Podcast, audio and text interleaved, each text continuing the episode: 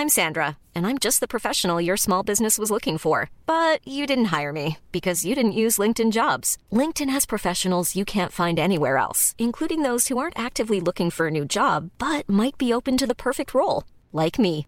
In a given month, over 70% of LinkedIn users don't visit other leading job sites. So if you're not looking on LinkedIn, you'll miss out on great candidates like Sandra. Start hiring professionals like a professional. Post your free job on linkedin.com/people today. Bonjour à tous et bienvenue sur le Rendez-vous Tech, le podcast bimensuel où on parle technologie, internet et gadgets. Nous sommes en juin 2009 et c'est l'épisode numéro 11.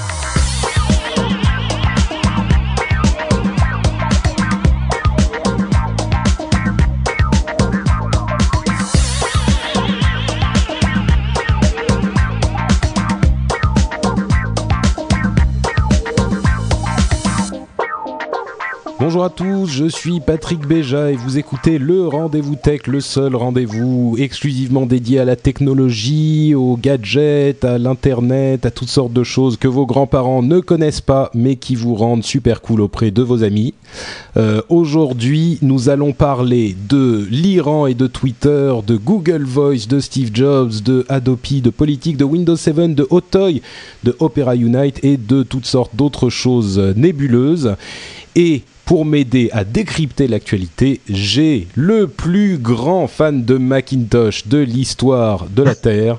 J'ai nommé le fabuleux Mathieu Blanco. Comment vas-tu Bonsoir. Très bien et toi? Ça va? Tu tu t'es euh, remis de l'achat de l'iPhone 3GS. Est-ce que tu en as acheté un d'ailleurs?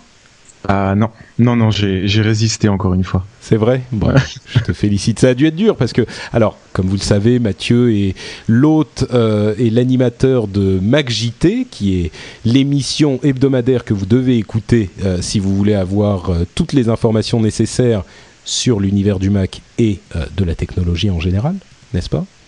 Euh, 20 Exactement. minutes pour tout raconter.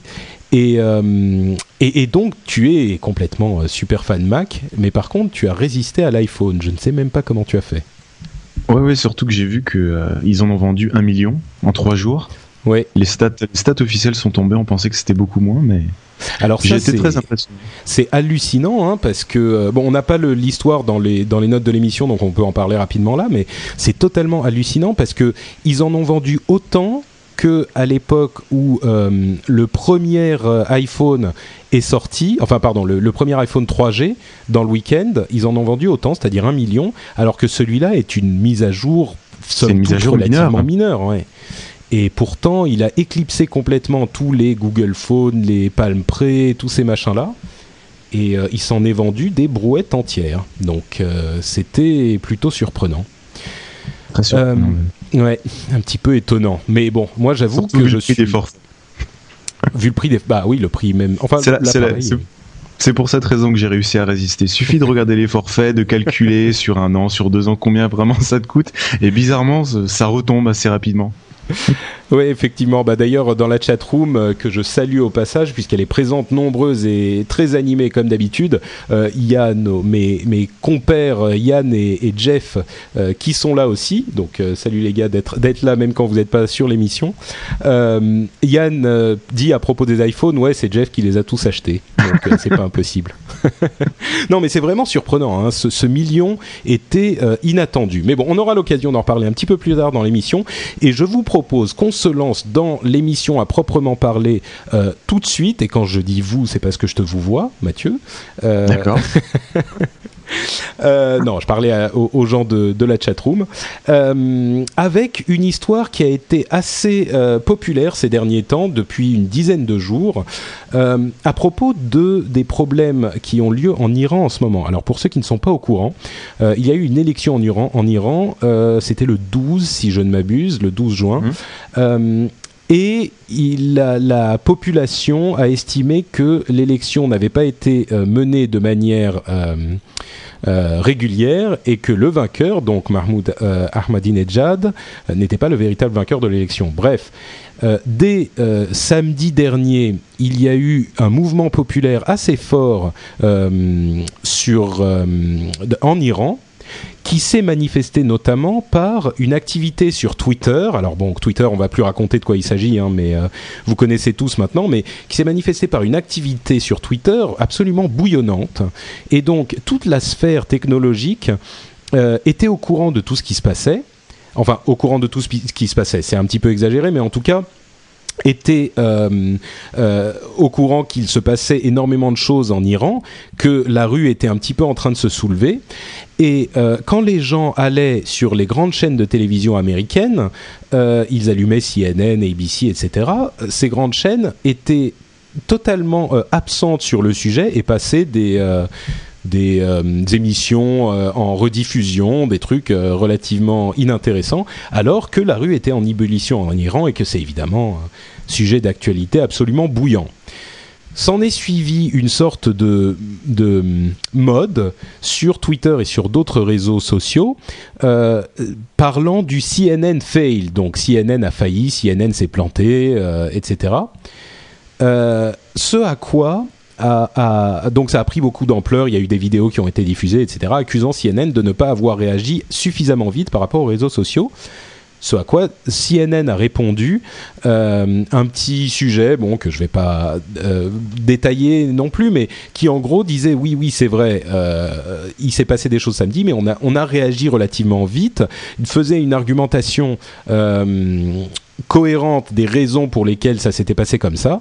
Moi, ce que j'ai trouvé très intéressant là-dedans, c'est que le simple fait qu'ils répondent voulait dire qu'ils avaient effectivement conscience de l'importance de ces réseaux sociaux et que euh, ils n'ont pas pris ça à la légère et ils n'ont pas pris ça en, en, comment dire? Sous-estimant. Voilà, en le sous-estimant, ils les ont même, euh, ils en ont même beaucoup parlé. Euh, à, par la suite, et tous les, tous les, tous les sites d'information en parlent beaucoup, puisque les journalistes ne sont pas autorisés en Iran aujourd'hui. Donc les seules informations qu'on a sont par les, les internautes eux-mêmes, ou presque. Euh, mais c'était une véritable. Disons que peut-être que sans cette euh, prise de conscience sur les réseaux sociaux, CNN et les autres chaînes auraient réagi un petit peu moins vite ou un petit peu moins fort parce qu'ils ont très peur de se faire voler la vedette par les sites mhm. de réseaux sociaux. Mathieu, le, pouvoir a toujours, le pouvoir a toujours été de de de soit avoir l'information de, ou de savoir ou de contrôler sa diffusion. Donc forcément, euh, la, la réponse euh, c'est un peu ça. Mais ça m'a pas vraiment choqué que CNN mette un peu du temps ou que ce soit un autre un autre grand média, parce que comme tu l'as dit, les les journalistes ne sont pas autorisés à aller en Iran et qu'une chaîne comme CNN, euh, je sais pas d'autres grands médias comme Euronews ou Reuters, AFP et compagnie, quand quand il diffuse une information, il y a quand même, il y a quand même euh, du travail derrière et tu peux quasiment être sûr que même si on peut encore dévier sur d'autres sujets, l'information euh, qui est diffusée, elle va être, euh, elle va être traitée par des professionnels. Donc, ça va pas être une information de réseaux sociaux où tu peux avoir tout et n'importe quoi. Hmm. Bah, c'est sûr qu'il y a un minimum de vérification dans le travail du journaliste. Voilà, exactement. De préparation, de, de, de travail de bah, professionnel. de recoupement de, de recoupement d'informations, etc. Euh, mais il y a beaucoup de gens qui, sont en train de dire en fait que euh, oui, voilà, avec Twitter, on n'a plus besoin euh, des, journalistes parce qu'on a l'information en direct du pays et donc voilà, les, Twitter remplacent un petit peu les, les, organismes d'information. Dieu sait que j'aime bien Twitter, je vous ai suffisamment tous saoulé les auditeurs avec ça.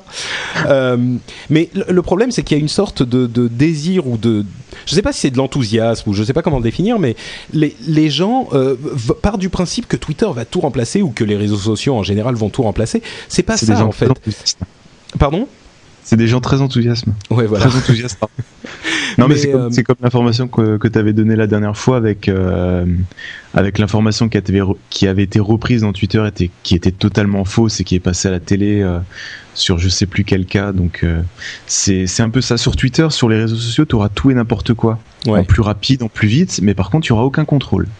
Mais en fait, pour, pour moi, le, les gens ne réussissent pas vraiment à définir ce qu'est exactement Twitter, mais la manière dont on l'utilise dans ce euh, cas précis, c'est que si on suit euh, les tweets, il y a des moyens de rechercher des tweets avec des mots-clés.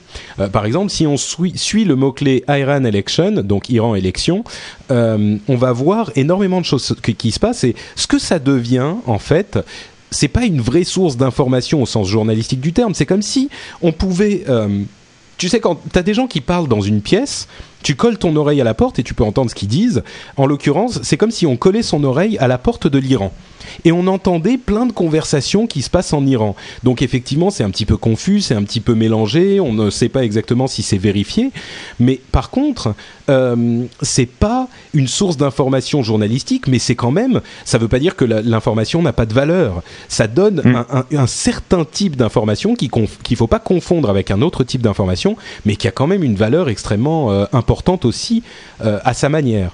Et le fait d'avoir la possibilité aujourd'hui euh, de, d'écouter à la porte de l'Iran comme ça aussi facilement, parce que finalement, les gens vont dire oui, on avait des blogs, on avait des machins.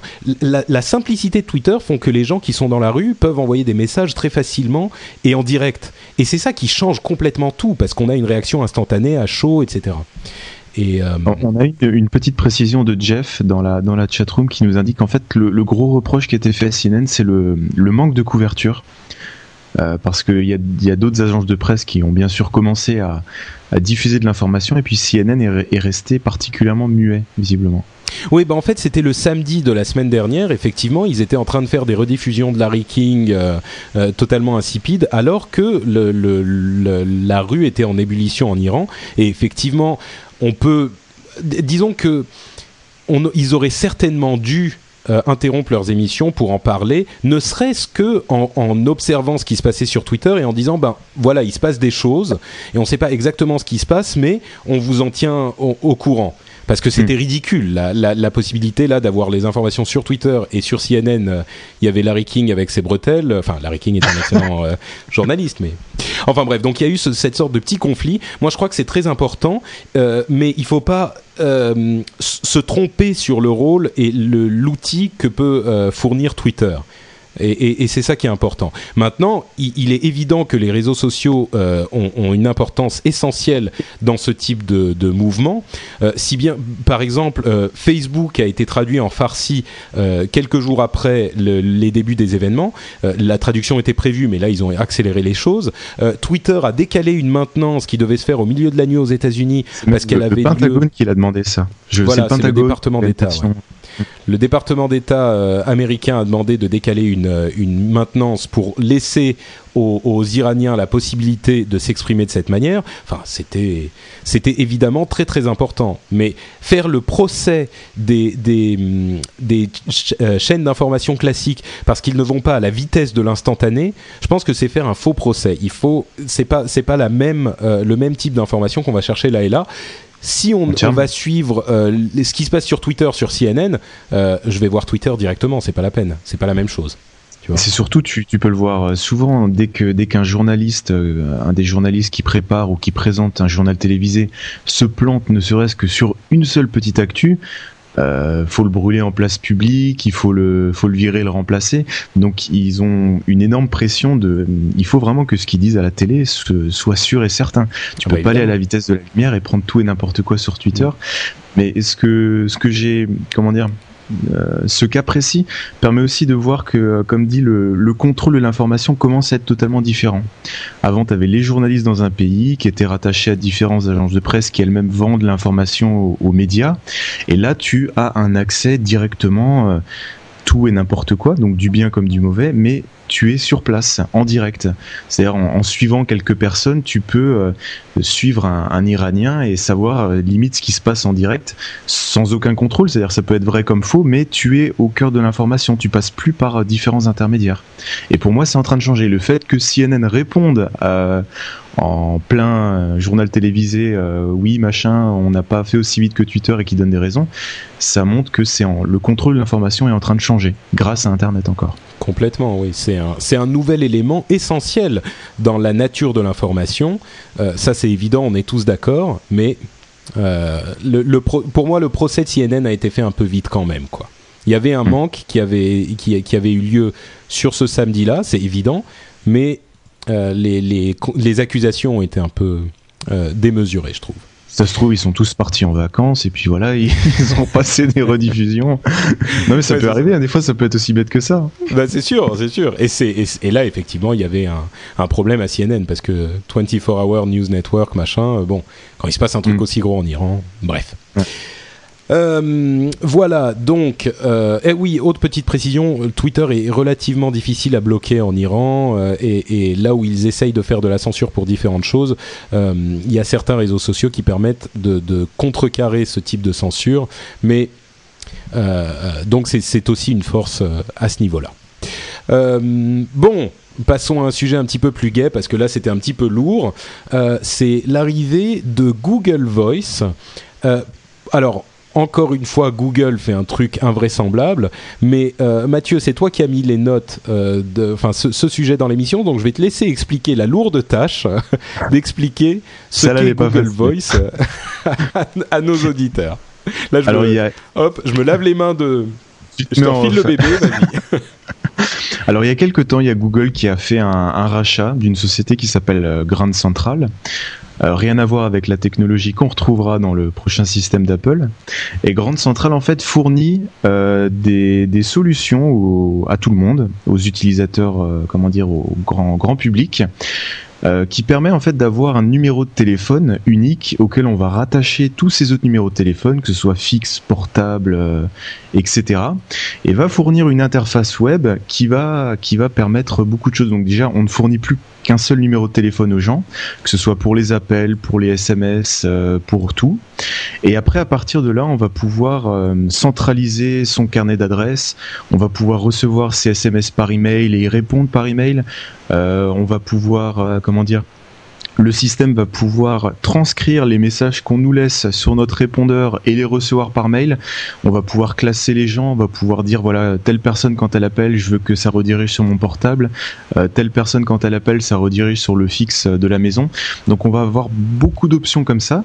Et donc Google avait fait ce rachat, avait dit voilà euh, on va faire une bêta euh, privée, 3000 utilisateurs euh, qui vont pouvoir tester le service et les évolutions.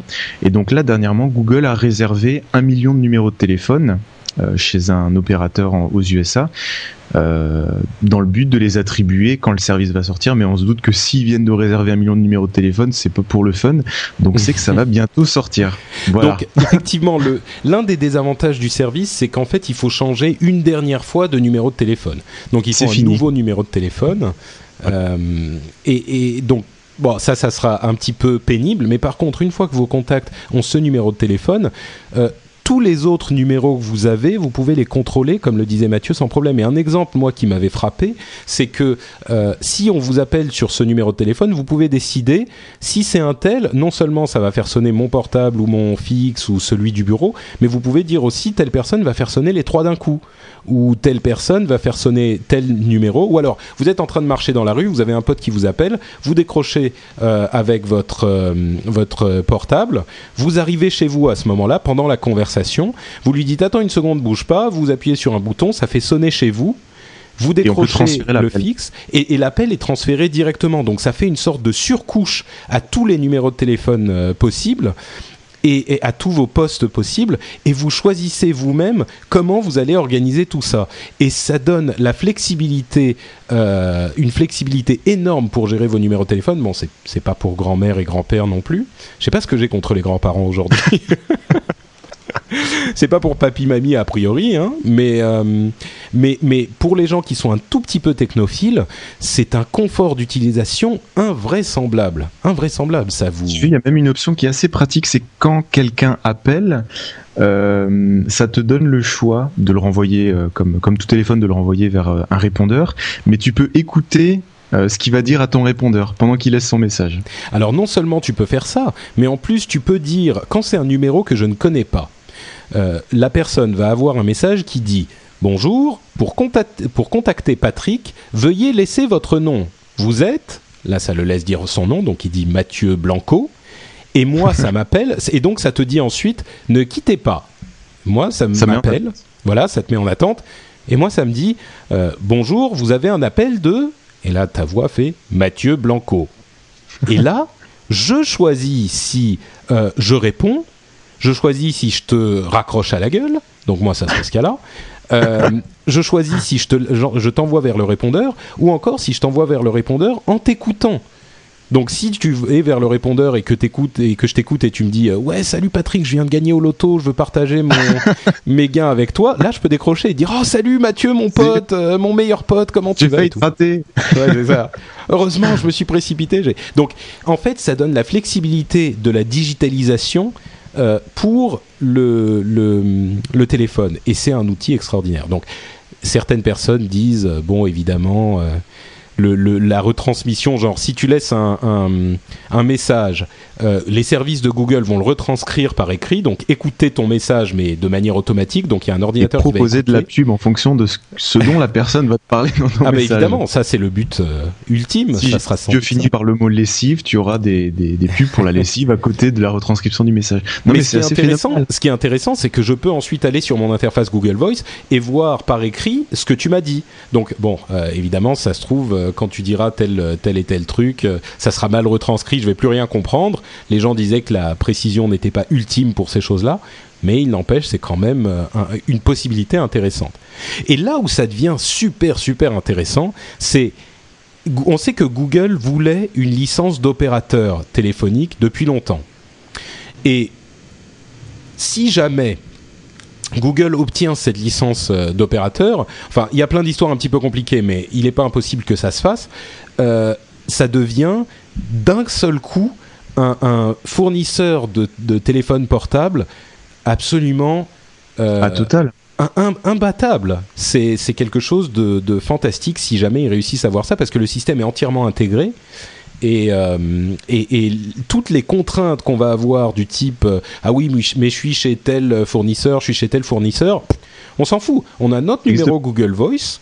Euh, on, on, prend euh, un autre, euh, enfin, on, on, a le numéro Google Voice, on est chez Google Voice. Si on veut passer chez quelqu'un d'autre, on a quand même la, la, surcouche Google Voice qui nous permet de retransférer l'appel. Enfin, parce que après, fait, tu gardes, gardes, ton numéro Google Voice et tu peux rattacher n'importe quel numéro de téléphone. Donc que tu changes voilà. ou pas, les gens ils gardent le même numéro. C'est ça qui est génial. Ouais. C'est ça qui est très bien. Et s'ils ont, s'ils ont un, un, une licence d'opérateur, ils peuvent fournir tous les. Parce que le problème en fait, c'est que si j'ai un numéro Google Voice, mais que moi j'appelle quelqu'un de mon portable.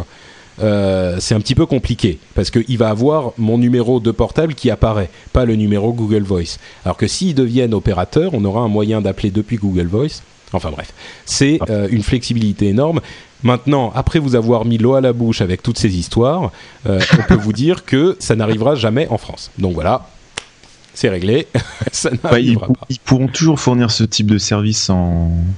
J'avais mis une petite note. Euh, ils pourront toujours fournir ce genre de service en France, mais c'est vrai que devenir opérateur dans le dur, c'est très différent et euh, très compliqué.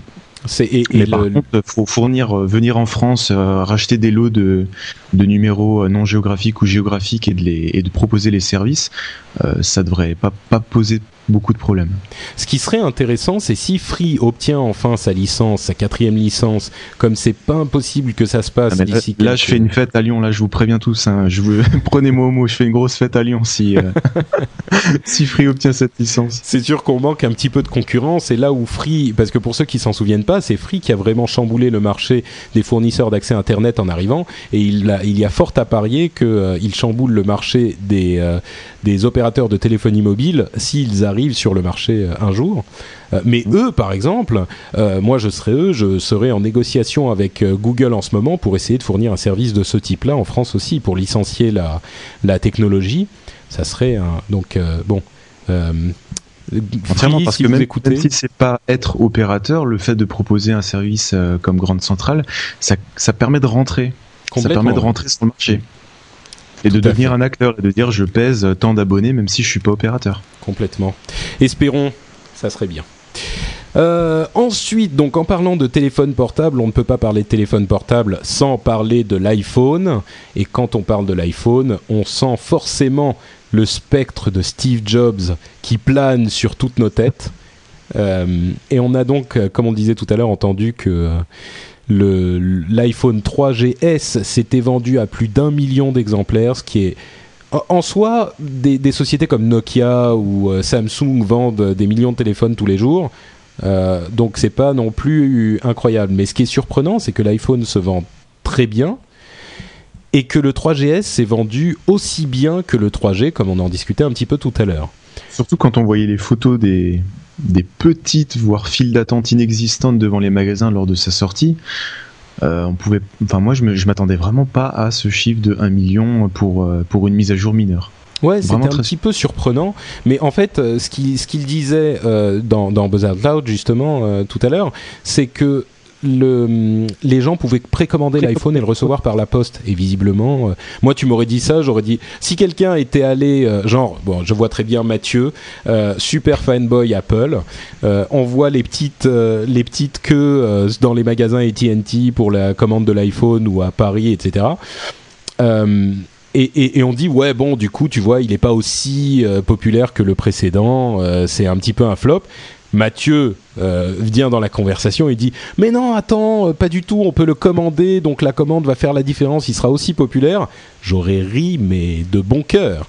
Tu vois ça aurait été euh, mais enfin Mathieu n'importe quoi arrête de fumer ton, ton ta cigarette Apple décroche de Steve Jobs un petit peu. Et ben en fait si si complètement. C'était ouais euh, et donc, c'est bon. Ce qui est important dans l'histoire, c'est que euh, Steve Jobs a fait un petit peu sa réapparition pour annoncer ce chiffre, et euh, en même temps, l'histoire selon laquelle il était bien malade et il a subi une transplantation, une grève du foie, est arrivée à peu près en même temps, juste après cette histoire d'iPhone. De, alors, il y, a deux éléments dans cette histoire. D'une part, euh, le fait qu'il ait eu une grève du foie est une nouvelle quand même surprenante parce qu'on ne pensait pas qu'il était euh, euh, malade à ce point. Donc il y avait des rumeurs qui couraient, mais pas à ce point-là. Hein, je me trompe pas, Mathieu? Non, non, c'est bien ça. je suis pas très, je suis pas très people comme ça. Des, des actualités. bah non, c'était. disons que là, c'est important, comme on en avait déjà discuté, parce que l'avenir de la société est totalement lié au, à la santé de Steve Jobs. Il est tellement. Je suis un des, rares à pas le croire, hein. et euh, enfin bah non, à pas le croire et, et comment dire les, le peu d'informations qu'on qu'on a là-dessus. Euh, on sait qu'il est très présent, qu'il a limite le droit de vie ou de mort sur un produit. Mais euh, dire sur les employés d'Apple. Me ça, ça c'était, C'était jusque dans les années 80. Euh, D'accord. Il a eu quelques mais, petits. Mais plus après. Euh, mais par contre, euh, qu'ils soient indispensables à la société, euh, ça pour moi, non, pas du tout. Bah, en fait, ce qui était clair, c'est que depuis son départ, ils ont essayé de faire très attention à montrer que la société pouvait complètement fonctionner sans lui, et ils ont réussi plutôt bien.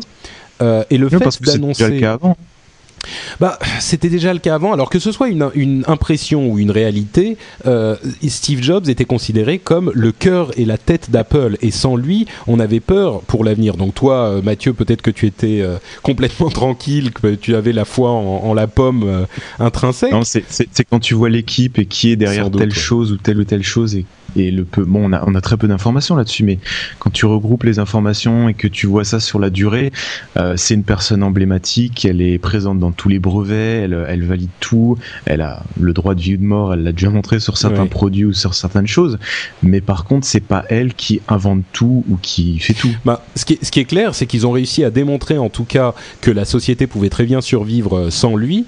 Euh, ils ont fait une présentation très efficace il y a quelques, il y a deux semaines euh, quand on en avait parlé parlé donc dans l'émission.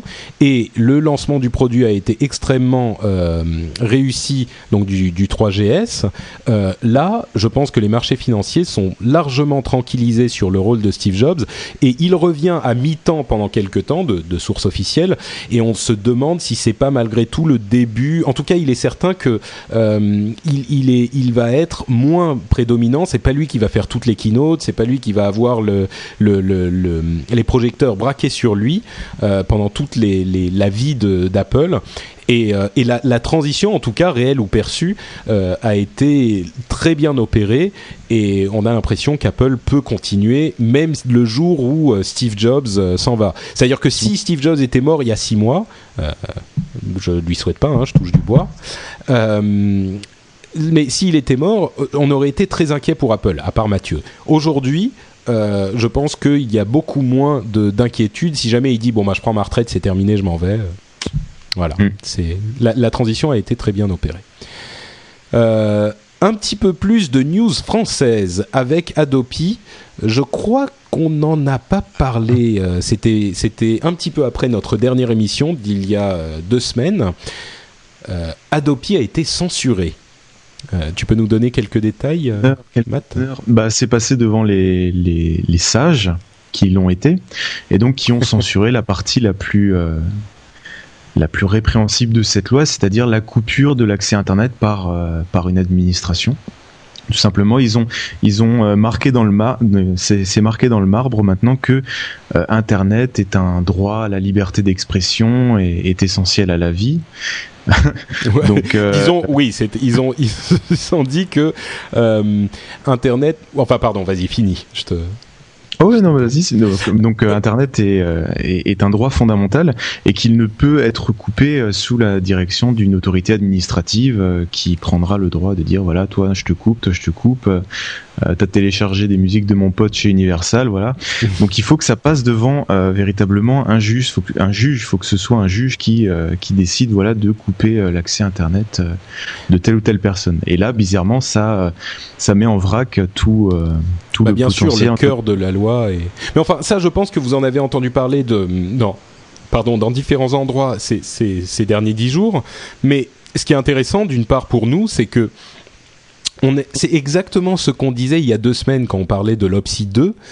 Euh, on disait, mais nous, ce qui nous dérange dans, dans Adopi, en fait, le, le vrai cœur du problème, c'est qu'on peut être condamné sans passer devant un juge pour un truc aussi important que Internet. Et quelques jours plus tard, le Conseil constitutionnel annonçait que cette partie était anticonstitutionnelle. Cette partie et d'autres, hein, on fait un résumé rapide, mais euh, essentiellement, c'était cet élément qui, qui posait problème. Donc, ils ont écouté le rendez-vous. Voilà, exactement. Il y avait. les 12, euh, les 12 euh, personnes du Conseil constitutionnel, j'allais les appeler les, les papis, mais je crois que là, pour le coup, je suis je, vais me faire, euh, je vais me faire insulter par les, les seniors qui nous écoutent. Euh, donc les 12 papis du, du Conseil constitutionnel, j'y vais quand même, euh, ont écouté l'émission et, et, ont bien compris ce qui n'allait pas. Mais par, contre, maintenant, ils reviennent à la charge parce que comme je crois que c'était aujourd'hui ou hier que le président à propos de cette loi a dit j'irai jusqu'au bout, je tiendrai le cap. en parlant d'Adopi précisément? Oui, en parlant d'Adopi précisément. Ah, j'ai pas entendu ce, je, crois, que c'est aujourd'hui, j'ai lu la news euh, juste avant de commencer. Euh, après 40 minutes de conférence, il a fait tout un laïus euh, comme quoi euh, Internet ne, ne, serait jamais une zone de non-droit. Pourquoi on faisait les lois si on pouvait faire ce qu'on voulait sur Internet et donc il ira jusqu'au bout?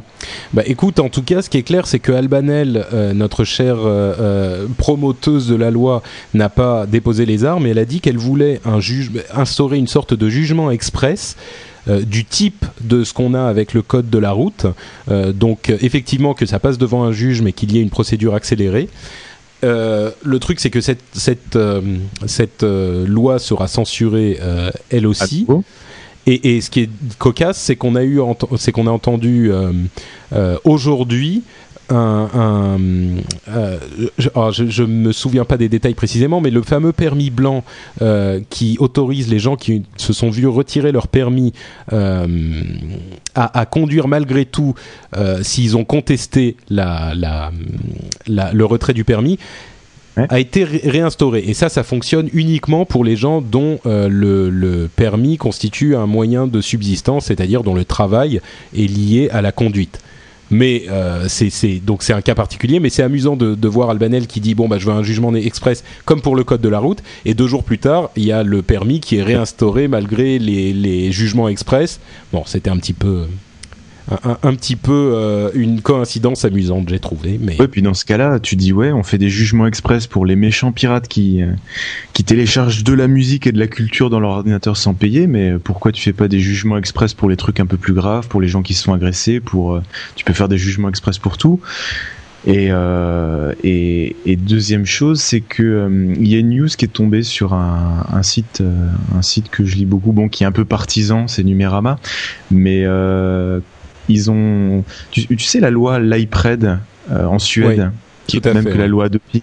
Et ben en fait, ils se sont rendus compte que donc elle a été euh, appliquée à partir du 1er avril dernier et que le débit euh, internet suédois avait fortement chuté suite à la promulgation de cette loi et à l'application et que la, le, comment dire, la bande passante a fortement chuté et qu'elle est revenue, donc euh, aujourd'hui vers juin, trois mois après, à son niveau initial, voire plus, plus haut que d'habitude.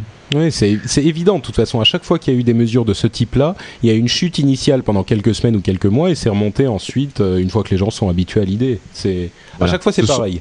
se sont soit habitués ou soit commencent à utiliser des, des systèmes comme iPredator, le dont on parlait de Pirate Bay, oui le fameux réseau qui vous, vous payez 5 euros par mois et vous pouvez accéder à un réseau qui vous permet d'être anonyme. Et c'est ça qui me fait peur avec ces promulgations de loi, c'est qu'actuellement, on, peut faire des choses très bien. On peut régler le problème du piratage par, euh, par une offre légale complète, par une offre légale interopérable, par plein de choses. Et que plus on va aller dans ce, cette idée de euh, d'aller jusqu'au bout, de, de vouloir contrôler quelque chose qui est duplicable, quelque chose qui est numérique, on va avoir une, euh, une économie parallèle qui va se qui va sortir ah, d'ici quelques mois. Mm. Et, et ça, ça peut faire peur parce que là, tu dis bon, c'est The Pirate Bay qui le fait, mais il y a déjà des sociétés françaises qui ont commencé à s'établir à Amsterdam et, euh, d'autres pays euh, comme ça et qui vont commencer à proposer pour 2-3 euros, voire plus, euh, l'accès à un réseau qui vous permet de continuer à télécharger comme ce que vous faites, voire d'aller plus loin.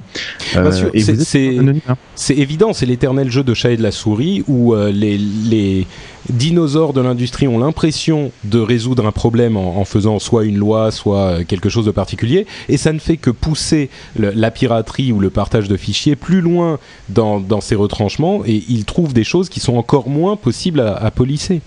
Euh, ah, bref, on conclut. Si tout est si tout est crypté, là, on va, ils vont bien être, euh, vont bien. Ah bah c'est sûr, oui. Euh, on, on, conclut en disant, euh, en je conclus en lisant cette remarque de Jérôme de Scuds du podcast Scuds qui dit iBanel, le nouveau système qui fait planter Internet effectivement, iBanel est plutôt, euh, est plutôt une, une, un malware à retirer très rapidement de votre ordinateur. Euh, et pour vous montrer qu'on n'est pas que des anti-politiques, euh, je vais vous mettre dans les, dans les notes de l'émission deux petits liens vers deux articles de Libé euh, qui montrent François Fillon sous un jour qu'on ne lui connaissait pas. Je ne sais pas si tu les as lus, Mathieu. oui, je les ai suivis.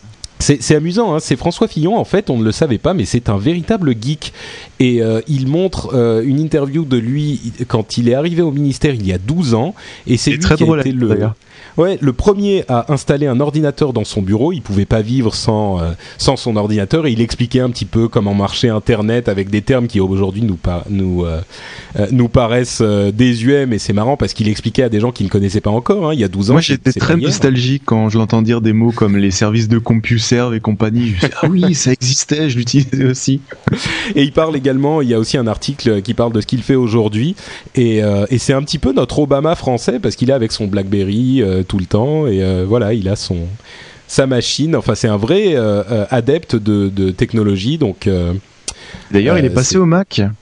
Oui, tout à fait, ouais. Ouais, ouais, il est Après avoir usé 30, 30 PC, comme il le dit. Donc ça t'a fait bien plaisir. Bon, pour parler des... la même chose.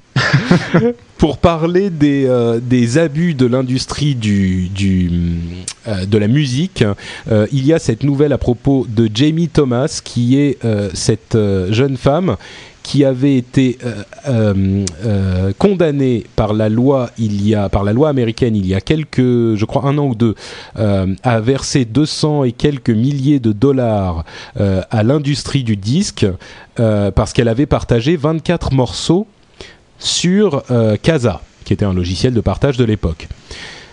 C'est l'une des seules personnes, Jamie Thomas, qui a décidé de ne pas plier et de se battre euh, voilà, donc elle n'a pas, elle, aurait pu euh, accepter une entente à l'amiable avec la, RIAA, qui est la euh, euh, Recording Industry Association of America, donc l'industrie du disque américaine, euh, elle aurait pu payer genre 5 000, 6 000 dollars et, dire au revoir à ce procès. Elle n'a pas accepté, elle a été condamnée à, plus de 200 000 dollars d'amende.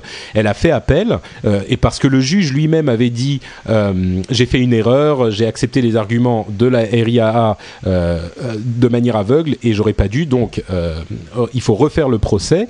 Ils ont refait le procès, on a eu le résultat euh, là il y a quelques jours. Elle a été condamnée à payer 1,92 million de dollars, ce qui fait 80 000 dollars par morceau partagé, ce qui est euh, proprement hallucinant quoi. C'est invraisemblable. C'est euh, c'est n'importe quoi du début à la fin. Je vais vous passer les détails sur le jugement qui, qui, est un petit peu technique et il y a une, une, pléthore de raisons pour lesquelles ça va être ça va être cassé par la Cour suprême à, à 100%. Mais ce qui est surprenant, c'est que c'est le, le jugement. Pardon? C'est que ça aille déjà jusque-là? Non, mais surtout, c'est, le jugement a été rendu par les, des pairs. Vous savez, c'est un jugement par, par ses pairs, c'est-à-dire 12 jurés qui ont déterminé qu'elle était coupable et euh, la somme qu'elle devait payer. Donc on se dit parmi ces 12 personnes, mais enfin il n'y en a aucun parmi eux qui a téléchargé un petit peu un jour ou, ou au contraire ils ont téléchargé donc ils se sentent, euh, tu vois. Ils, expliquent comment ils ont fait pour arriver à 1,92 million de dollars parce que là j'ai du mal à. Bah, en fait légalement. Parce qu'avec 80 000 euros elle peut elle peut elle-même produire les artistes. Hein. Chaque artiste qu'elle a bah, téléchargé. c'est que ça s'appuie sur une, une loi qui est évidemment euh, euh, euh adapté à son qui, qui, est voilà inadapté à, la, à la, la, méthode de copie entre guillemets parce que la loi prévoit qu'on peut avoir entre euh, je crois 50 000 et 150 000 dollars d'amende euh, pour une, du piratage. Mais évidemment cette loi a été établie et les montants ont été établis à l'époque où on cherchait à viser les pirates, euh, les, les, les, contrefaçons, les gens qui faisaient de la piraterie en gros, qui euh, faisaient des copies de CD dans des, usines en Chine, euh, des impressions de, de, pochettes et qui venaient les revendre dans les rues de, des États-Unis. C'est un peu comme si en France quelqu'un qui se faisait condamner à 3 ans de prison et 300 000 euros d'amende pour avoir pour avoir copié un DVD ou un CD à son pote, quoi. Voilà, exactement, exactement. Donc euh, bon, et, à vrai dire, la chose est tellement euh, grosse que la RIA est en train de dire non mais attendez on peut régler ça à l'amiable. Je veux dire bon évidemment ils, ils doivent même eux ils euh, plus. Bah ouais le truc le problème en fait c'est que le gros problème de la RIA à ce niveau là c'est que ça devient un, un PR disaster c'est-à-dire c'est un désastre de relations publiques. Parce que ils deviennent tellement antipathiques envers le public que plus personne ne va se dire bon oui quand même c'est les c'est les artistes qui doivent avoir de, de, qui doivent être compensés pour leur travail ce qui est vrai. Euh, et, et, mais quand tu vois ce type de condamnation tu dis mais qu'est-ce que c'est que c'est, ce système débile? Et donc forcément tu as moins de sympathie. le comportement des majors ou de ces sociétés protectrices ou de regroupements, même en France, que ce soit la, la SACEM ou tous les autres, quand tu vois le comportement qu'ils ont, euh, t'as pas envie de les défendre. T'as envie de défendre les artistes et les gens qui, qui créent, mais les gens qui euh, qui, qui, sont euh, ne serait-ce qu'un peu au-dessus, certains producteurs ou certaines associations de majors, quand tu vois les, les, les techniques ou vers quel but ils vont, t'as pas envie de défendre. C'est le cœur du problème en fait. C'est le cœur du problème. C'est comme ce fameux, ça fait un peu longtemps, mais l'assassin qui attaque euh, une classe de primaire pour avoir chanté une chanson d'adieu à son professeur. Enfin, c'est t'as, des trucs qui sont totalement. Mais tu chantes sous ta douche, euh, ta fenêtre était ouverte, un voisin t'a entendu, tu dois payer la SACEM. C'est ça devient ah, n'importe quoi. C'est pour ça que je chante pas sous la douche. euh, une autre histoire. Là, c'est pour éviter les plaintes des voisins. c'est différent. Euh, une autre histoire un petit peu hallucinante. Euh, alors moi j'avais le nom de cette ville qui était Helena euh, au, dans le Montana, mais visiblement c'est peut-être Bozeman. Donc je sais plus, je sais pas quelle ville c'est exactement. Dans mon histoire de MSNBC, les, les, la ville est la ville de Helena. Voilà, si je ne m'abuse. Ah mais non, pardon, excusez-moi, c'est bien Bozeman. Voilà, soyons clairs. Oui, c'est Helena Montana, c'est tout son nom. C'est pardon c'est pas son, c'est son nom. Elena oui, Montana. Non, c'est Elena du. Bref, peu importe. Euh, c'est, c'est euh, dans le Montana, il y a une ville qui s'appelle Bozeman euh, et qui a eu quelques histoires sur Internet, quelques articles, parce qu'on s'est rendu compte que la ville exigeait pour tout emploi qu'elle qu'elle proposait elle exigeait de ses candidats qu'ils donnent à son futur employeur, donc à la ville, tous ces euh, logins et ces mots de passe de tous les services euh, qu'ils utilisaient sur Internet pour avoir une idée précise du type de personnes qu'ils employaient. Donc, imaginez, vous voulez travailler, euh, vous voulez être, est-ce que je sais moi, travailler à la mairie de Bozeman dans le Montana euh, eh ben, ils vont vous demander votre login Facebook, votre, votre login Twitter, votre login euh, euh, YouTube. Pas seulement votre, le nom de votre, de votre page pour qu'il puisse aller voir. Non, il vous demande le login et le mot de passe pour qu'il puisse se connecter et aller voir ce que vous avez exactement. Alors évidemment, ça a fait un scandale énorme. Je me demande euh. comment ils peuvent pas, euh, je sais pas, déjà avoir l'idée, mais en plus euh, pas se dire non non, ça va rester entre nous, personne ne va rien dire, tout le monde va filer son mot de passe. Mais tu sais, le problème, c'est que ce sont des gens qui ne comprennent pas euh, comment fonctionne Internet. Et c'est le problème qu'on a Là, c'est comme, c'est comme, euh, oui, euh, vous voulez travailler chez nous, donnez-moi les clés de chez vous et puis je vais fouiller dans votre appart. Enfin, c'est un peu ça. C'est un peu ça. Et, ils disent, si jamais tu le fais pas, bah t'as le droit de pas le faire, mais ça veut dire quelque chose sur votre caractère et votre personnalité. Quelque chose, quelque chose à cacher. Ouais. Voilà. Donc bon, évidemment, le, le quand le scandale a, a été est, est, sorti, ils ont changé cette ils ont changé cette, euh, cette euh, pratique immédiatement, évidemment, donc le, scandale est écourté. Euh, C'était juste une histoire marrante dont on voulait vous parler rapidement.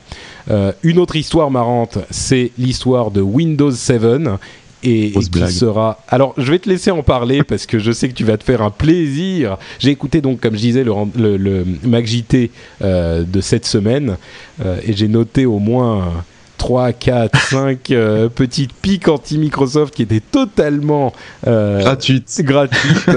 Donc je vais te donner en plus celle-ci parce que je sais que ça te fait plaisir. Non, mais c'est aussi la, Commission européenne. Là, on peut aussi, on peut aussi bâcher la Commission européenne. C'est, euh, c'est, je crois que c'est pas dans le dernier, c'est dans le précédent où j'avais expliqué que c'est comme deux, c'est vraiment des fois, tu as l'impression que les grosses entreprises ou les grosses institutions comme la, la Commission européenne, etc., c'est des enfants. C'est vraiment des enfants qui se, qui chamaillent, qui, qui se tirent qui se tire dans les pattes. Et donc euh, là, ça fait plusieurs fois, ça fait plusieurs fois euh, que la Commission européenne, euh, bah, elle sanctionne assez lourdement quand elle demande de l'argent à, Microsoft par des procès, etc.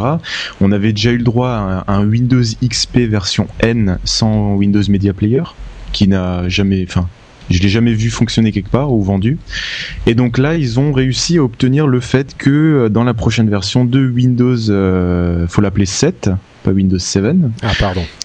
Dans Windows, euh, dans Windows 7, il n'y aura plus Internet Explorer. Ah, euh, alors, il y aura une version sans Internet Explorer. Voilà, il y aura une version disponible visiblement pour les constructeurs sans Internet Explorer. Euh, alors que la Commission européenne, elle, elle, était là, elle se disait oui, ce serait cool que au lancement, au premier lancement du, de l'ordinateur, l'utilisateur puisse sélectionner quel navigateur sur Internet il souhaite. Euh, ouais. Donc, euh... Donc là, c'est c'est euh, effectivement. Microsoft qui. I'm Sandra, and I'm just the professional your small business was looking for. But you didn't hire me because you didn't use LinkedIn Jobs. LinkedIn has professionals you can't find anywhere else, including those who aren't actively looking for a new job but might be open to the perfect role, like me. In a given month, over 70% of LinkedIn users don't visit other leading job sites. So if you're not looking on LinkedIn, you'll miss out on great candidates like Sandra. Start hiring professionals like a professional. Post your free job on linkedin.com/people today. Ready to pop the question? The jewelers at bluenile.com have got sparkle down to a science with beautiful lab-grown diamonds worthy of your most brilliant moments. Their lab-grown diamonds are independently graded and guaranteed identical to natural diamonds, and they're ready to ship to your door. Go to Bluenile.com and use promo code LISTEN to get $50 off your purchase of $500 or more. That's code LISTEN at Bluenile.com for $50 off. Bluenile.com code LISTEN. Qui répond en disant Ah ouais, on doit. On, ah ouais, voilà. C'est exactement ça. ah ouais, vous voulez pas mon truc? Bah, bah j'enlève, voilà. Et voilà. tout le monde se retrouve dans la merde.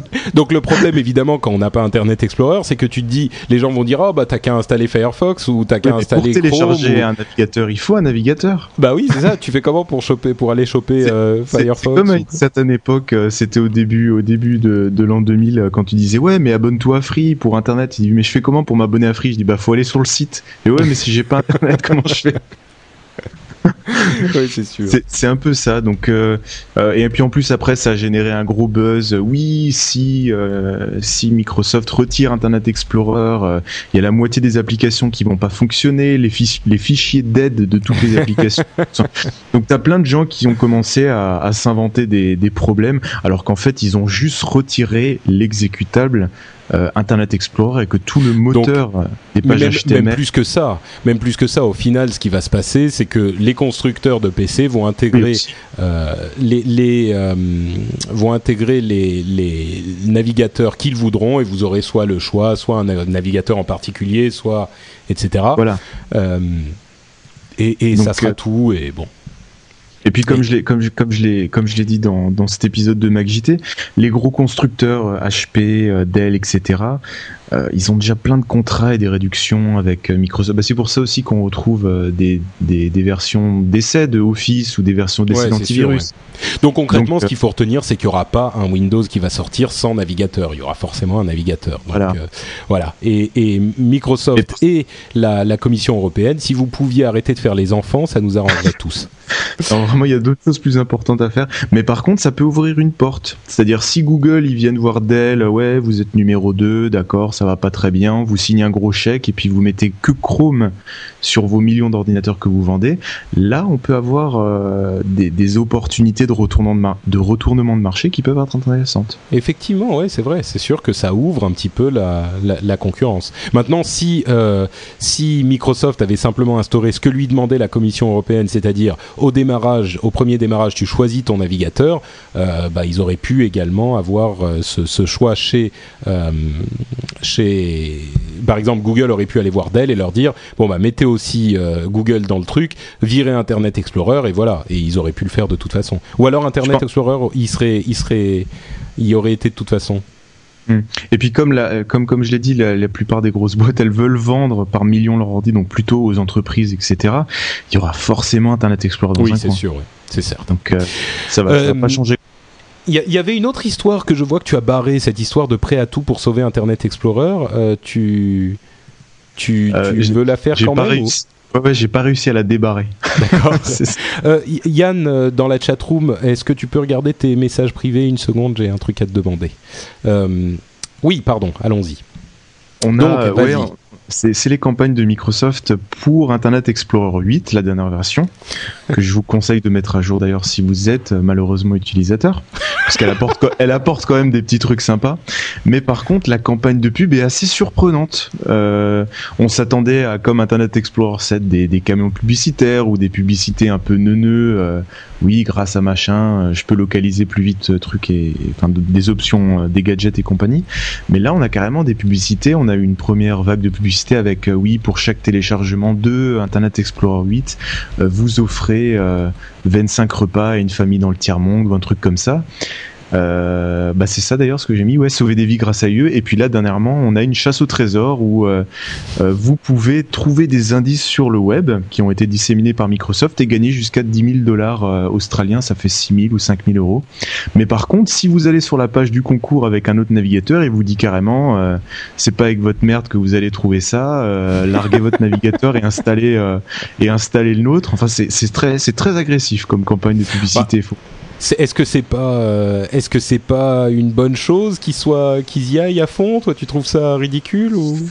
N'importe quelle boîte se servir du tiers monde ou euh, ou carrément. Ouais. Il avait déjà fait avec Live aussi, euh, Live Search avant, avant que ça, que ça, qu'ils aient compris que ça fonctionnerait pas quand ils disaient oui, faites vos recherches avec Live Search et en fonction des liens sur lesquels vous allez cliquer, vous allez collecter des euros que vous allez pouvoir Ouais. utiliser sur nos par- Bon, c'est un petit Toujours- peu tendancieux, on va dire. Ouais, toujours ce rapport à l'argent ou sauver des vies euh, en téléchargeant un logiciel spécifique pour, euh, pour sauver Mais pourquoi pas tu, tu, tu, quand, À chaque fois que tu télécharges Internet Explorer 8, il donne de l'argent euh, à, un- à, à une famille qui a faim euh, quelque part en Afrique. Je veux dire, c'est s'ils n'avaient pas fait cette, euh, cette opération, bah, ils n'auraient pas donné d'argent. C'est pas plus mal finalement. C'est un. Ouais, je, non pré- je préférerais qu'ils fassent un gros chèque, tu vois, avec une, une petite, euh, avec quelques Bah oui, mais- journalistes, euh, Non, plutôt, mais- plutôt, plutôt que se servir de marché. Tu ou, euh, plaisantes, si tu si tu- s'ils faisaient ça, tu dirais euh, ah ouais non mais voilà euh, Elle- Microsoft déjà avec la fondation encore- Gates. Non, c'est bien, c'est bien. Il a, il Non, a mais- une. Ça, c'est encore autre chose. Même Bill Gates, c'est son argent, il en fait ce qu'il veut. Si Microsoft le faisait, je suis sûr que tu, tu les flagellerais pour cette utilisation euh, euh, euh, honteuse de, leur, euh, de leurs ressources. Heureusement que les grosses boîtes font du mécénat et, et soutiennent, euh, soutiennent des, des petits, des, des causes ou des, artistes. Puis ça, allège- ça, allège, ça allège leurs impôts en même temps. Donc, euh, Évidemment, on pouvait bien. Mais ceci dit, euh, il faut il faut avouer que de toute façon, euh, les boîtes euh, font énormément de, de travail enfin, humanitaire, donnent à des causes humanitaires, même sans tout ça. Je veux dire, c'est toutes ces boîtes font énormément de ça déjà. Donc c'est un truc hmm. qu'on c'est un truc qu'on qu'on dont on ne parle pas énormément, mais ce qui est pourtant bien vrai. Enfin, euh, j'ai un invité surprise pour le prochain sujet. Allô? Allô? Ah, Problème de micro. Damned. L'invité surprise ne peut pas parler. Bah, en fait, on va vous dire de quoi il s'agit. Euh, c'est un, c'est un nouveau, euh, un, nouveau service sur Internet qui vous permet euh, qui vous permet de jouer à un jeu un petit peu comme le service euh, OnLive le permettait il y a quelques enfin le va le permettre. peut-être le permettre va certainement le permettre euh, dans quelques temps. C'est-à-dire que le jeu est en fait exécuté sur une machine à distance et euh, vous, vous ne voyez que la vidéo du jeu. Alors on en avait parlé quand on parlait de OnLive euh, il y a quelques temps de, de, ça, il y a je sais plus un mois euh, à peu près. Et, euh, et, cette fois-ci, on a vu un autre service un petit peu similaire qui s'appelle Otoy. Euh, donc Toy comme jouet et O comme, comme je sais pas. Ah. I am not on Skype ah, right ça now. C'est mon invité surprise. voilà l'invité surprise. euh, donc, je vais continuer. Euh, euh, je, je, lui dis à l'invité surprise qu'il est, qu'il, qu'il a son répondeur. Donc, ce service Otoy, euh, et, fonctionne un petit peu comme OnLive, euh, et il, sauf qu'il fonctionne uniquement dans le dans le dans le navigateur. Et c'est ce qui est très impressionnant, c'est qu'en fait on on peut jouer à un jeu et dans la vidéo qu'on peut voir sur sur YouTube ou autre, il joue à, GTA.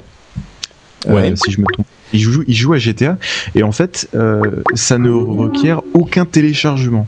Rien du tout.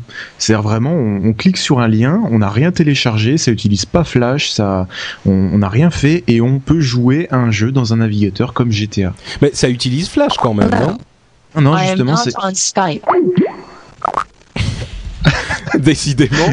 Bon, en fait, j'essaye d'appeler d'appeler Yann parce qu'on avait toute notre euh, toute notre histoire avec euh, OnLive et on en avait parlé déjà une fois euh, quand quand on euh, quand il n'était pas là. Et là, je me suis dit, on est en train de parler d'un truc exactement identique. Je vais lui donner une chance de, de répondre et se défendre. Et voilà. Et là, donc, pour le coup, c'est vraiment pas de ma faute. Là, je, je fais les choses proprement.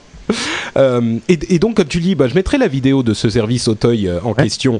Bah, c'est ce qu'il euh, explique en fait. Il explique il y a, dans, quand il monte le jeu, en dessous, il y a un petit menu dans leur version de développement qui leur permet de sélectionner si on veut avoir la page en HTML avec la version Ajax en fonction du navigateur. Et donc, en fait, il y a, y a, y a rien. Et c'est ça qui est, qui est vraiment totalement surprenant.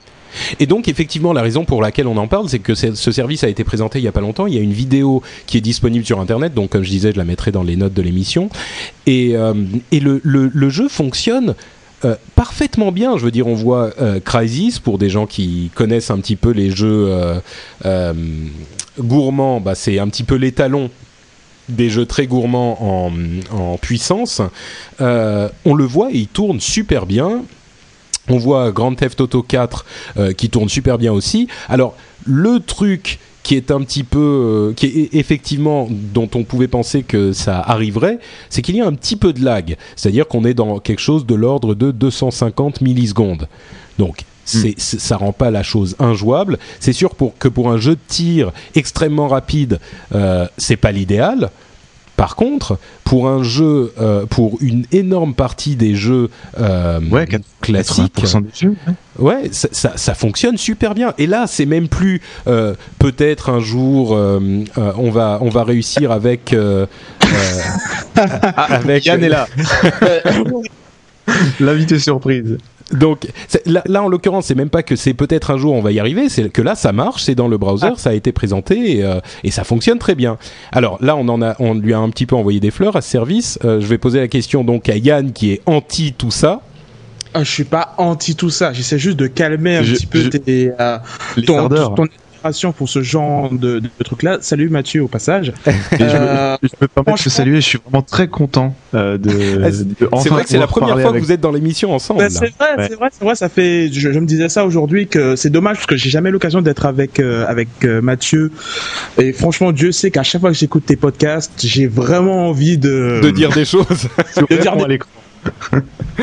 donc, donc euh, toi, en fait, qu'est-ce que tu en as pensé de ce truc au toy? Parce que tu étais le euh, sceptique par rapport à OnLive et comme c'est un service un peu similaire c'est identique à, OnLive, c'est toujours le même principe où on calcule les images à distance et tout. Moi, je, je, pense que ça fonctionne comme système. Le problème, c'est que euh, tu vas avoir forcément un gros problème de lag. Et, et le gars qui testait, et il faut dire qu'ils étaient en bêta testing, donc euh, forcément ils étaient dans des conditions idéales, il n'y avait pas trop de monde sur les serveurs. Et le gars, il parlait déjà d'un quart de seconde de lag. Et un quart de seconde pour un jeu comme un FPS, c'est énorme, Patrick, c'est énorme. Alors autant oui, mais les, les, FPS, ça fait, ça fait qu'un petit pourcentage de, de tous les types de jeux. Ah. Aucun éditeur ne veut prendre de risques. Euh, on est absolument floudé par euh, par des tonnes et des tonnes de FPS. Aujourd'hui, tu as des jeux de caisse, tu des FPS et euh, et des jeux de sport, c'est tout. T'as pas, ils ne prennent plus de risques avec des des jeux euh, avec des, des, des, des gameplays très différents. Et donc voilà, ne serait-ce que d'un point de vue FPS, ça va poser problème. Au niveau des jeux de course, ça va également poser problème.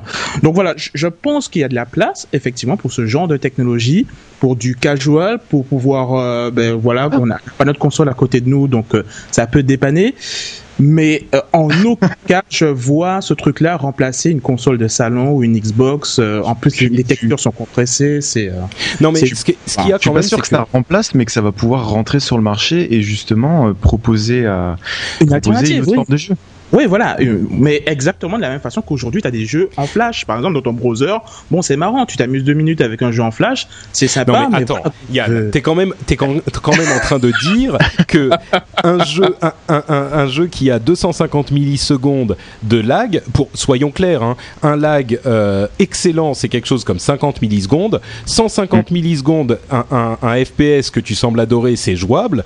250 millisecondes, ça permet à de jouer à à peu près n'importe quel jeu mais pas de manière optimale à un FPS. C'est euh, le seul cas où c'est pas optimal. Et tu es en train de dire que ce lag de 250 millisecondes rend toute cette technologie, euh, la renvoie au rang de petits jeux euh, flash dont on, auxquels on joue un petit peu quand on a le temps et que ça n'a pas plus d'importance que ça. Je, je dis que par rapport au fait qu'ils étaient dans des conditions idéales, que ce lag, il va forcément monter. On va passer de 250 millisecondes à 500 millisecondes, surtout quand un jeu viendra de sortir.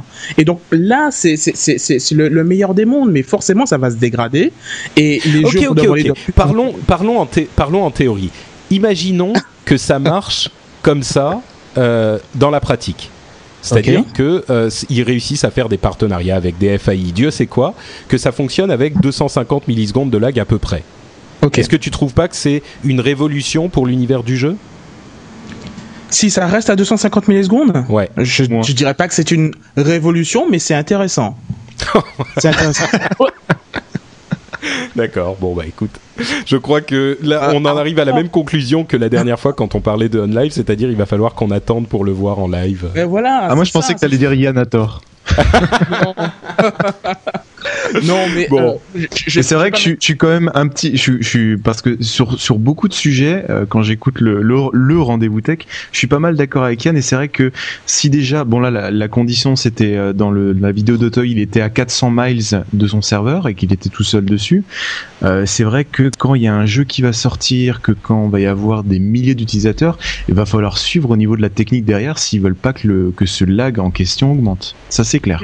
T'imagines en plus quand on sort une console, quand, quand, quand, Nintendo, enfin pas Nintendo, mais plutôt quand Microsoft et Sony sortent une console, c'est un bijou technologique, c'est un monstre de puissance et qui est dédié pour une personne. Donc quand tu vas voir les jeux de prochaine génération qui vont sortir, il va leur falloir une puissance de feu, mais phénoménale pour permettre ça, pour permettre aux gens de jouer. C'est euh, honnêtement, j'ai vraiment beaucoup de mal à y croire, quoi. Ou alors ils vont juste, juste commencer par faire comme euh, des jeux, comme tu dis, casual ou ce que voilà, un peu des bread ou des trucs comme ça. Ce qu'on ce qu'on voit en fait, c'est que cette nouvelle vidéo d'une source différente, avec une technologie différente et une société différente qui montre qu'il y a une personne en plus qui a montré que c'était possible ne t'a pas ému plus que ça, Yann, et tu restes, tu campes sur tes positions. Absolument. D'accord. Je persiste et signe. Euh, on va te garder, Yann, pour, pour le sujet suivant, euh, avant ah. de, te, de, te dire au revoir pour l'émission. Euh, pour, parce que c'est un autre sujet qui a un petit peu à faire avec des histoires de clients-serveurs. C'est cette histoire de Opera Unite. pour ceux qui ne savent pas, Opera est un navigateur Internet qui est euh, assez populaire. Enfin, non, je, je, peux pas dire ça. Je suis désolé. qui est heureusement ils arrivent à, faire des partenariats avec des sociétés pour l'inclure un peu partout. Mais c'est un, mais c'est un navigateur qui est très efficace hein, qui marche très bien mais pour une raison qu'on ignore un petit peu euh, n'est pas aussi populaire qu'il devrait l'être. Euh, enfin bon peu importe. Ce qui, est important, c'est que ils ont sorti un nouveau projet qui s'appelle Opera Unite et dont ils ont fait une présentation en grande pompe pour dire Opera Unite réinvente le web. Alors qu'est-ce que ça veut dire réinvente le web dans ce cas précis? Euh, C'est que euh, ils vont ils vont permettre avec ce logiciel qui s'appelle Opera Unite à n'importe qui d'héberger euh, un, serveur internet, donc euh, un serveur comme ceux qui hébergent vos pages web ou vos serveurs FTP ou toutes ces choses-là, chez lui. Et leur, euh, leur idée, c'était que vous n'aurez plus à dépendre de quelqu'un d'un serveur d'une société comme Dieu sait qui. OVH ou quelqu'un d'autre pour héberger vos fichiers, vous pouvez les héberger chez vous directement et la manière dont ça fonctionne, en fait, c'est que euh, vous, avez une adresse chez Opera qui sera Opera Unite slash euh, NotePatrick, par exemple. Et là, ça reroutera le trafic vers mon ordinateur à moi qui est dans ma maison. Euh, et qui donnera lui-même le, les fichiers que vont demander, par exemple, la page web ou les fichiers de podcast, etc. Et eux considèrent que c'est une révolution. Le problème, c'est que, d'une part, euh, c'est peut-être une révolution, mais il y a toujours un intermédiaire, c'est la page de Opera. Et d'autre part, quel est l'intérêt d'avoir un serveur web chez soi? Parce que euh, au final, si on a un serveur web chez soi, tous ces coûts qui sont, qui sont pris en charge par les sociétés auxquelles on confie euh, nos pages web, etc., on doit les reporter chez nous. Parce que si je commence à, avoir mon site web, mon frenchspin.com, sur mon ordinateur à moi, euh, avec le nombre de personnes qui viennent euh, sur le site tous les jours. Là, je suis en train de me, passer, hein. me passer un petit peu la pommade. Le nombre de personnes qui viennent sur mon site web, euh, ma connexion free va exploser, quoi. Donc, ah, bah. euh, euh, le, truc, c'est que c'est, à, mon sens, une idée intéressante pour des cas précis, comme par exemple des, des, des, endroits où on peut avoir de la censure ou euh, des, des, cas, enfin des cas vraiment très précis qui, qui pourraient être intéressants. Et c'est une innovation amusante, mais qui de, de, de, là à dire réinvente le web, n'exagérons pas, ah. quoi. Euh, je, sais que j'aimerais, j'aimerais vraiment aller, euh, enfin, proposer un, argument qui va à l'encontre de ce que tu viens de dire, mais je suis obligé de partager ton point de vue. Pour moi, c'est un énorme pétard mouillé ce truc-là, et on en entendait beaucoup parce que ils ont tellement buzzé, surtout avec cette histoire d'Internet Explorer qui était intégré à Windows. Enfin, on en a beaucoup entendu parler de cette fameuse annonce qui vont révolutionner le web, etc. Puis finalement, pour pouvoir délocaliser le cloud sur son PC, franchement, j'ai tourné le truc dans tous les sens. Je me dis, mais dans quel scénario ça pourrait m'intéresser d'avoir ce truc-là? Non, aujourd'hui, mm. les gens utilisent des trucs comme YouTube, comme euh, comme euh, Flickr ou des trucs comme ça parce que justement tout le monde n'a pas son PC allumé en permanence. Et si on utilise un truc comme ça si ton PC il est down ben, plus personne peut accéder à tes fichiers. Donc euh, honnêtement à part accéder à son PC à distance pour récupérer des fichiers mais ça il y a, plein de technologies qui permettent de le faire donc euh, mm. du coup, j'ai vraiment énormément de mal à, mm. à, voir un scénario dans lequel on pourrait. Bah, le truc, c'est que en théorie, l'idée est intéressante de se dire bah je reprends la, Internet et d'ailleurs euh, Geeko Poupy dans la chat room, euh, excellent nom euh, Geeko Poupy, nous dit pour la censure il suffit de censurer le site d'Opera Unite. Oui, dans une certaine mesure, mais d'un autre côté, ça te fait en fait un serveur web facile à, à, avoir chez toi et donc tu peux en théorie diffuser, diffuser l'adresse de ton serveur. Mais du coup, si c'est chez toi, c'est encore plus facile pour pour les autorités de te retrouver. Enfin, bref, c'est le truc, c'est comme je disais, c'est en théorie une idée intéressante de dire je reprends l'hébergement de mes fichiers, je peux les faire chez moi. Euh, c'est une idée intéressante, mais dans la pratique. Euh, mais ça existe Opera sur Mac? Je, ne sais pas du tout, j'ai jamais essayé de. Mathieu? Multiplateforme. C'est un des rares euh, navigateurs qui a toujours été quasiment sur toutes les plateformes et porté en, même temps sur toutes les plateformes, quelle que soit la version. Ils sont très à cheval là-dessus. C'est d'ailleurs pour ça que je me suis toujours demandé pourquoi c'était pas aussi connu. Euh, mais pour Opera Unite, c'est vrai que bah, c'est du partage de données, de musique, web server. C'est rien de nouveau, mais en fait, ça devient juste très accessible à tout le monde. Mm. Mais je vois pas l'utilité que peuvent en avoir les gens. Et donc, je suis surpris quand même. Je suis surpris quand même parce que Yann, moi, je me disais, bon, toi, t'es pas pour les nuages, le cloud, l'hébergement de services euh, euh quelque non, je suis pour le bon sens. Je suis pour le bon sens, monsieur. le bon sens, c'est tribu. Je suis pour le bon sens, monsieur. D'accord, très bien. On a trouvé le titre du. On a trouvé le titre de cet épisode. Impossible. Je suis pour le bon sens. c'est pas impossible. c'est vrai que bah, moi, ça, c'est un truc qui peut me servir dans certains cas quand j'ai envie de partager une information sans avoir besoin de l'envoyer sur un serveur à une personne. Ou euh, ça peut servir vraiment à, comme à des geeks, vraiment dans certains cas précis. Mais le rendre disponible à tout le monde, tu, tu, peux le faire, tu peux y aller, mais je vois pas vraiment ce que vont faire les gens. Euh. Ouais. Mm. Le grand public. Quoi. Mm. Euh, Yann, ta, ta femme t'appelle ou tu restes avec nous pour la fin de l'émission bah écoute, euh, non, enfin moi ça me dérange pas de rester jusqu'à vous, enfin ah bah jusqu'à la fin de l'épisode avec vous ça plutôt. Donc bon, alors tu vas pouvoir, de toute façon on a presque fini. Euh, euh, Mathieu, en fait, tu voulais nous parler de deux trois petits trucs qui pourraient être intéressants à l'avenir aussi pour conclure. Oui, la fibre optique. Ça, on en rêve. Alors, euh, tiens, pour expliquer rapidement ce qu'est la fibre optique aux gens qui sont vraiment néophytes, euh, la fibre optique, donc, c'est un, un, un, câble hein, qui est dans lequel il y a une fibre optique qui est qui permet de diffuser l'information beaucoup plus rapidement que le câble du téléphone qu'on utilise tous habituellement. Euh, et les réseaux de fibre optique sont une sorte de, de, de, rêve des internautes parce que ça nous permettrait d'avoir des débits depuis longtemps, mais ça, on en parle depuis longtemps et ça avance lentement. Voilà, c'est-à-dire qu'actuellement dans nos murs, on a, euh, on a des, des, câbles en cuivre qui nous permettent de qui nous ont permis de téléphoner, qui nous permettent aujourd'hui d'avoir euh, le téléphone et Internet. Et donc la fibre optique, c'est ça permettrait, comment dire, sur un câble de fibre optique, euh, la comment dire, la vitesse, c'est la lumière. C'est-à-dire ça va, l'information va à la vitesse de la lumière. Donc entre une pauvre paire de, de cuivre qui a, je sais pas combien d'années d'âge, euh, qui est dans les murs depuis euh, depuis des années, et un câble de fibre optique, une technologie de pointe où la l'information va à la vitesse de la lumière, il y a une, il y a un débit, il y a, il y a, il y a un fossé entre les deux. Mais ceci dit, euh, le, débit maximum de la fibre optique, c'est pas quelque chose comme 100 mégabits seconde Non, ça c'est ce qu'ils veulent vendre. Ah oui, d'accord, ok, c'est ça. Euh, tu poses des, paires de fibre optique, tu peux avoir des, gigas, ça dépend combien de paires tu mets, c'est très technique.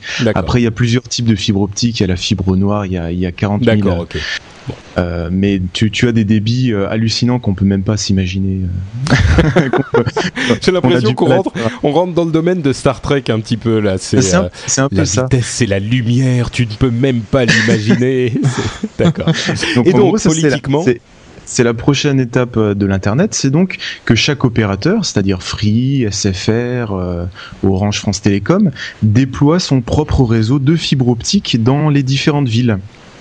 Le problème, euh, en fait, la raison pour laquelle c'est lent, c'est qu'il faut reposer tous les câbles partout. C'est-à-dire qu'il faut creuser dans le, dans le sol. Non, pas forcément, parce que pour la fibre optique, ils utilisent beaucoup la, les voiries sanitaires, c'est-à-dire les égouts. Oui, enfin, faut quand même aller dans, les, dans, dans tous les égouts et poser des câbles jusqu'à chaque immeuble. Ah, exactement. Hmm. Ouais, mais enfin, le, truc, c'est que ça, il y, a déjà eu plein de tentatives de, de, de ce genre-là. Euh, ça, me fait beaucoup penser aussi au WiMAX qui, qui, qui, qui parle de, de technologies qu'on va, qui vont nous permettre d'aller beaucoup plus vite sur Internet, un petit peu partout et tout. Mais finalement, on se retrouve toujours le même, dans le même principe où tout ça, ça a un certain coût. Le fait d'implémenter surtout ah. la fibre optique, ça coûte extrêmement cher. Et donc finalement, tu vas te retrouver avec de la fibre optique à Paris, à Lyon, à Marseille, mais finalement pas dans, dans les coins paumés. Et donc du coup, c'est c'est justement ça le, sujet. Euh, super ah. transition. Merci Yann. On fait la transition sans t'en rendre compte. C'est qu'en fait, les opérateurs, en plus de devoir poser eux-mêmes leur propre réseau dans chaque ville, c'est-à-dire en fonction euh, bah, forcément du, du taux d'abonnés potentiels, etc. Euh, cette bande de gamins, comme euh, comme Microsoft et la Commission européenne, ils ont choisi chacun des technologies différentes qui sont ah. euh, incompatibles entre elles. Et donc, Sûr, marrant. Voilà, et sinon ce serait pas marrant. Et donc en fait, ils sont en train de, euh, ils se sont tapés sur la figure en disant non, ma technologie est meilleure, euh, maintenant la mienne est meilleure. donc en fait, on s'est retrouvé avec trois technologies de pose de fibre optique. Euh, en gros, pour résumer, on a Orange SFR qui s'est dit chaque opérateur amène la fibre optique jusqu'à l'immeuble et à l'immeuble on a un genre de petit boîtier qui partage euh, le câble de fibre optique en plusieurs câbles vers nos appartements. On a Free qui a dit non, moi je pose un câble de fibre optique euh, du boîtier jusqu'à l'abonné, c'est-à-dire un câble de fibre optique euh, par abonné, et non pas un petit un, genre de hub qui va partager une seule en plusieurs abonnés. Et on a encore Numéricable qui est arrivé, qui s'est dit non, moi je pose une, un câble de fibre optique jusqu'à l'immeuble, et de l'immeuble jusqu'aux appartements des gens, ce seront les, les câbles de cuivre qui a déjà qui vont transmettre l'information. Ah, c'est comme ça que je suis équipé moi. Voilà, donc euh, et c'est d'ailleurs numéricable vu que la solution numéricable c'est la plus économique parce qu'il faut juste amener un seul câble jusqu'au pied de l'immeuble et non pas jusqu'à un boîtier et refaire passer du câble dans les murs ou un câble par abonné comme Free. vu que c'est le moins cher, c'est eux qui ont euh, qui ont le plus gros réseau, je crois qu'ils représentent 21% de la fibre optique en Europe. D'accord. Et alors qu'est-ce qui change? Et donc à partir de là, on a l'ARCEP, l'autorité de régulation des communications et des postes, qui a quand même euh, tapé un peu le poing sur la table en disant bon, arrêtez de vous battre avec vos trois technologies. Ils ont obligé Ils ont fait la maîtresse dans la cour dans la cour de récré en fait. C'était c'était exactement ça. Ils ont dit bon, Free, vous allez essayer la technologie de euh, Orange pour voir ce que ça donne chez vous. Ils ont obligé les opérateurs à échanger leur technologie alors qu'ils voulaient pas. Et donc au final, ils ont dit bon bah la solution euh, de numéricable machin, le rapport qui est sorti, c'était que la solution numéricable, c'est la moins chère, c'est celle qui fonctionne. Voilà, c'est la moins chère, c'est celle qui permet d'être rentable tout de suite, c'est celle qui permet de moins casser les murs, de moins embêter les, les syndics d'immeubles, etc. Et de faire un réseau de fibre optique un peu pas partout parce que forcément le, bled paumé euh, il l'aura pas mais de, de pouvoir étendre le de, pouvoir faire un, petit peu plus quoi.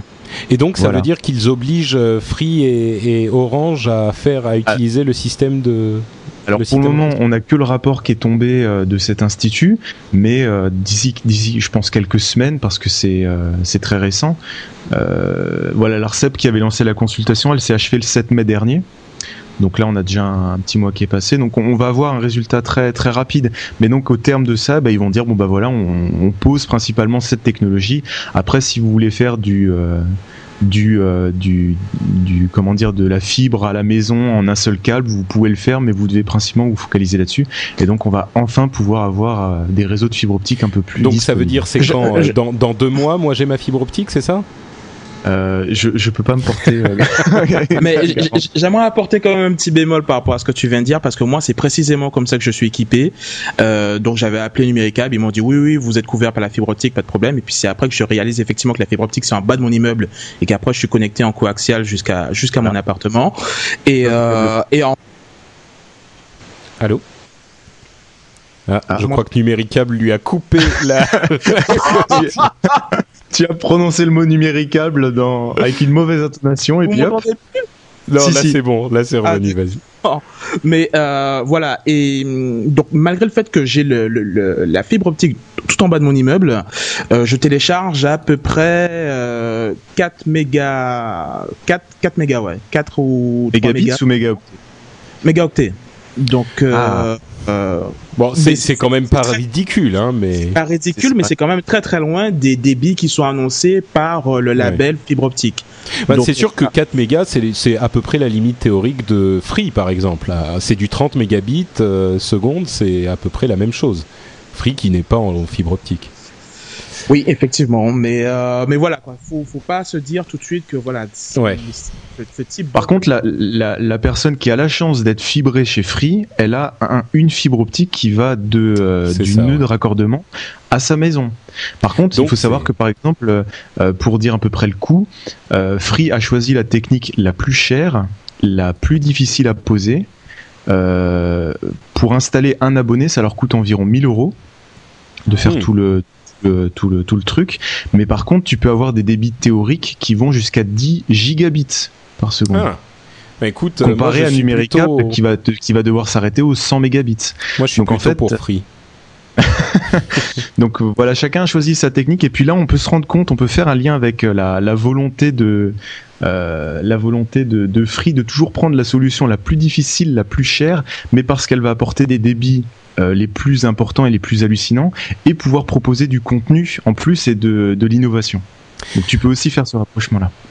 Bon, on va clore ce chapitre technique euh, pour passer à nos rumeurs à la con, nos trucs dont on se fout. Ah, Damned, j'ai pas le jingle. Ah, et j'ai pas fait la, ah, la musique Twitter non plus. Bon, écoute, tant pis, ça sera pour la prochaine. Sors ta guitare de dessous le bureau et vas-y. Allez, appelle Daniel, il nous fait un truc. Alors, euh, rumeur à la con. Première chose, euh, la source du Kindle euh, disponible bientôt. On, pensait que le Kindle, donc le livre électronique d'Amazon, allait être librement accessible à tous pour que les gens puissent en faire des clones, puissent faire d'autres machines, etc. En fait, c'était un pétard mouillé là encore. On avait mal compris une information. Donc, le Kindle reste bien fermé et il y aura que Amazon qui va en faire un pour le moment. Une autre info qui était plutôt marrante, c'est que euh, Google est descendu dans la rue à Times Square aux États-Unis, enfin à New York. Ah, cette vidéo, elle est excellente. Pour euh, pour demander aux gens, est-ce que vous savez ce qu'est un navigateur? Donc ils ont demandé à tout un chacun dans la rue, papy, mamie, qui passait là près du cowboy à poil, qui est un vrai une vraie attraction de Times Square. Et, est-ce que vous pouvez deviner combien de gens, bah, Yann, toi, je sais pas si tu as vu l'histoire, mais combien bah, de gens. Oui, oui, t'avais tweeté dessus, je me souviens très bien du, ah, chiffre et je m'étais bien marré, justement. euh, chatroom, la chatroom, est-ce que vous pouvez euh, deviner combien de gens. Ah, il y en a qui connaissent la réponse. Il y en a qui savent. Bon, bah, en fait, il n'y avait que 8% des gens qui savent ce qu'est un navigateur. Ce qui est quand même terriblement peu, quoi. C'est, c'est, enfin, même si tout le monde n'est pas un adepte de technologie, euh, quand tu conduis une voiture, tu sais ce, qu'est ce que sont les roues. Euh, c'est un minimum, tu vois. Je te demande pas de savoir euh, ce qu'est sur ton ordinateur la carte graphique, où est le processeur, à quoi sert le chipset. Mais savoir hmm. ce qu'est un navigateur, c'est quand même la base, quoi. Tu sais ce qu'est une ben souris, tu sais ce qu'est on a reperdu Yann. Décidément. À chaque fois que Yann est contre, on le perd.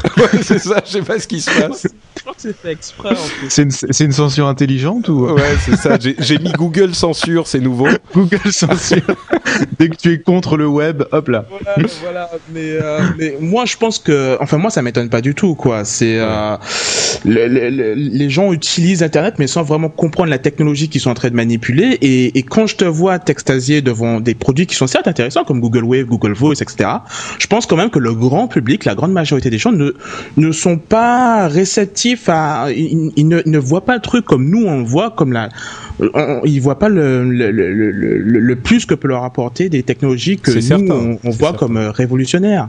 si tu veux, moi, euh, moi je me suis enthousiasmé pour le mail en 1992 oui, en 1991-1992, quand je l'ai utilisé pour la première fois. Euh, je crois que les gens ont commencé à véritablement utiliser le mail en 2000, euh, autour des années 2000, tu vois, jusque-là, et encore, et encore. Donc, je suis pas en train de dire que toutes ces choses-là vont arriver du jour au lendemain. Hein. Quand je m'enthousiasme pour un truc, euh, on parle de hmm. L'avenir. en train de vivre un, grand moment de nostalgie. Je me rappelle quand j'utilisais le mail à partir du Minitel avec le service de France Télécom. Ouh Ah mon dieu. Ça fait 14, 14 francs pour envoyer un email à ton voisin. euh, et, et, d'ailleurs, effectivement. Si tu, veux, vraiment te marrer, tu prends une caméra, tu descends dans la rue, tu demandes aux gens de définir ce qu'est Facebook. Et là, tu peux vraiment te marrer. C'est sûr. bah, à propos de, de, Facebook, justement, merci pour la transition. Euh, la dernière petite info qu'on a, c'est que MySpace licencie 30% de ses effectifs. Euh, donc l'éternel euh, combat entre MySpace et Facebook est peut-être en train de toucher à sa fin, euh, sachant que chez MySpace ils sont encore 1000 contre 850 employés chez Facebook. c'est quand même une tendance régulière depuis quelques mois. Le, MySpace perd du terrain par rapport à Facebook, ce qui pour moi est une, enfin n'est pas surprenant parce que MySpace a toujours été une sorte de de, de pustule sur le, le, le visage d'Internet. C'est une horreur que je déteste. Ouais, bah pareil. Euh, voilà. Mais par contre, euh, mais quand c'est vrai quand, quand on regarde un peu comment ça s'est passé, on voit que euh, on voit que c'est ça a toujours été une pustule et que ils étaient beaucoup. Des fois, il y a des entreprises où malheureusement, tu es obligé de dire ils étaient ils étaient trop ils étaient trop, euh, ils étaient pas assez réactifs, ils étaient pas, euh, ça allait pas assez vite, ils ont pas fait évoluer le, la chose dans le bon sens parce qu'ils ont pris aucune les décision. Boules quand même. Hein. Il y a vraiment avoir de quoi avoir les boules quand tu vois que parce que c'est eux. Enfin, s'il y avait pas eu MySpace, on n'aurait pas Facebook aujourd'hui, quoi. Et tu dois vraiment avoir les boules quand tu mmh. vois t'as monté euh, MySpace et que tu vois Facebook en train de te te, te, dépasser, quoi. Je, sûr. Moi, je, moi, je disais surtout ça par rapport à l'aspect des pages MySpace qui était ah ouais, c'était exécrable. c'était hideux et jusqu'à aujourd'hui. Surtout, ça, ça a pas, ça a jamais, ça a jamais changé. entre le MySpace que j'ai vu il y a, quand il est sorti et aujourd'hui, tu vas sur les pages MySpace, c'est toujours aussi dégueulasse. Et... Euh, ouais, c'est une sorte de mélange entre euh, le, une, une, boîte, euh, une boîte disco des années 70 et un, une sorte de, la, la rue Saint-Denis avec tous les sex shops et les néons, quoi voilà, et puis pour, ceux, qui se rappellent du début euh, de l'ère d'Internet avec tous ces, tous ces gifs et tous ces clips. Animés, oui, les petits. Ah. la, boîte, la boîte mail qui danse, euh, les trucs. Ah, oh, mon Dieu. Les sites qui te filent une crise d'épilepsie. Euh, Exactement. Bon, et sur cette séquence nostalgie, on va clôturer notre partie news pour passer à notre conclusion avec D'abord, le conseil logiciel. Et pour le conseil logiciel, j'ai euh, deux en fait logiciels qui font la même chose à vous proposer, qui sont euh, Demon Tools et WinCDEMU euh, sous Windows. Et Mathieu, tu dis donc que Liquid CD fait la même chose sur Mac? Il fait la même chose, mais c'est aussi un logiciel de gravure. C'est-à-dire il fait tout. Alors, en fait, et il est gratuit en plus. Super. Très sympa. Bah, je mettrai les liens vers les, logiciels dans les notes de l'émission, mais pour vous dire rapidement ce qu'ils font, c'est que quand vous avez un, une image de CD ou de DVD, euh, c'est un petit peu technique, hein, mais une image de CD ou de DVD sur votre disque dur, par exemple, si vous téléchargez le, le, CD de Windows 7 de chez Microsoft, euh, pour ne pas avoir à le graver, vous pouvez utiliser cet outil qui vous permet de euh, faire considérer ce fichier comme un disque virtuel, c'est-à-dire que vous allez l'activer et euh, votre ordinateur va euh, se comporter comme si vous aviez inséré le CD euh, directement dedans. Donc c'est super pratique pour énormément de cas où vous avez besoin de graver un CD euh, pour l'utiliser. Et ben là, vous n'avez même plus besoin de le graver, vous pouvez le faire directement depuis le le, le CD, euh, enfin pardon, depuis le fichier en question. Donc ça peut servir pour. Il y a des tonnes de logiciels libres qui se qui sont distribués comme ça sous forme d'images CD ou d'images DVD. Et ben là, plus besoin de le graver et de le passer de le passer. moi, moi, je recommande vachement Demon Tools. Hein. c'est mon petit chouchou, c'est mon préféré. Par contre, je suis surpris qu'il y ait des trucs comme ça qui existent sur Mac, puisque sur Mac, les, les points ISO, tu les montes directement. Alors, tu, tu, parles de d'autres extensions, d'autres types de. Ah bah, il y en a plusieurs, hein, mais. il y en a plusieurs. Mais c'est vrai que c'est vrai que je, suis en train d'y penser sous Mac euh, si tu utilises l'utilitaire de disque. Euh, pour ceux qui sont sous Mac, vous recherchez dans Spotlight euh, utilitaire de disque. Vous pouvez créer vos propres images, c'est-à-dire mettre un CD dans le lecteur et créer une image sur le disque. Et on peut aussi en monter. Pourquoi est-ce que tu le nourris, Yann C'est, c'est, je sais pas, il, il, a cette, je sais pas. En plus, il est, il est tout doux quand il vient sur le rendez-vous tech. tu vois, il est pas Ah mais décidément, ah, tu vois, il est de avec contre. Ta... ta connexion internet, Yann, euh, en ce moment, je sais pas ce qui se passe avec Numéricable, mais la fibre optique, on la recommande pas. Hein. Avec Free, ça marche beaucoup mieux. Euh, notre site fantastique, c'est euh, l'ouverture du site MP3 d'Amazon. Donc, euh, comme vous le savez certainement, Amazon vend des MP3 sans aucun DRM depuis très longtemps aux États-Unis. Et eh ben, ils viennent d'ouvrir le site en France, donc vous pouvez trouver des, des morceaux à des prix défiant toute concurrence. Il y a des, des albums entiers à, à 4 ou 5 euros. et Mathieu, donc tu me disais que Fnac Music a également baissé ses prix ils se sont alignés. Puis euh, Fnac Music, t'as des, des t'as des albums très récents à à 2,99€ à mon avis pour être un peu concurrence, pour faire un peu de concurrence. Ils ont bradé quelques euh, quelques bons albums à très bas prix. Donc euh, voilà, si vous êtes un, fan de musique et que vous voulez faire ce qu'il faut, c'est-à-dire acheter les morceaux de manière légale, mais malgré tout ne pas avoir de DRM et euh, avoir des tarifs intéressants, vous pouvez aller sur euh, Amazon MP3 ou sur Fnac Music. Euh, les deux fournissent des MP3 sans aucun DRM.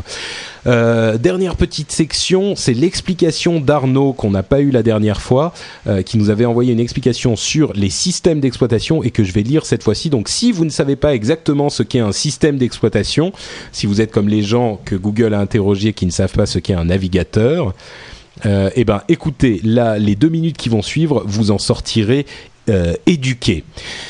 Donc Arnaud nous dit, si beaucoup de gens savent faire visuellement la différence entre les systèmes d'exploitation, OS en anglais, euh, les plus connus, peu d'entre eux connaissent les objectifs, les intérêts et les principales différences. Donc les systèmes d'exploitation tels que Windows ou Mac OS, OS X.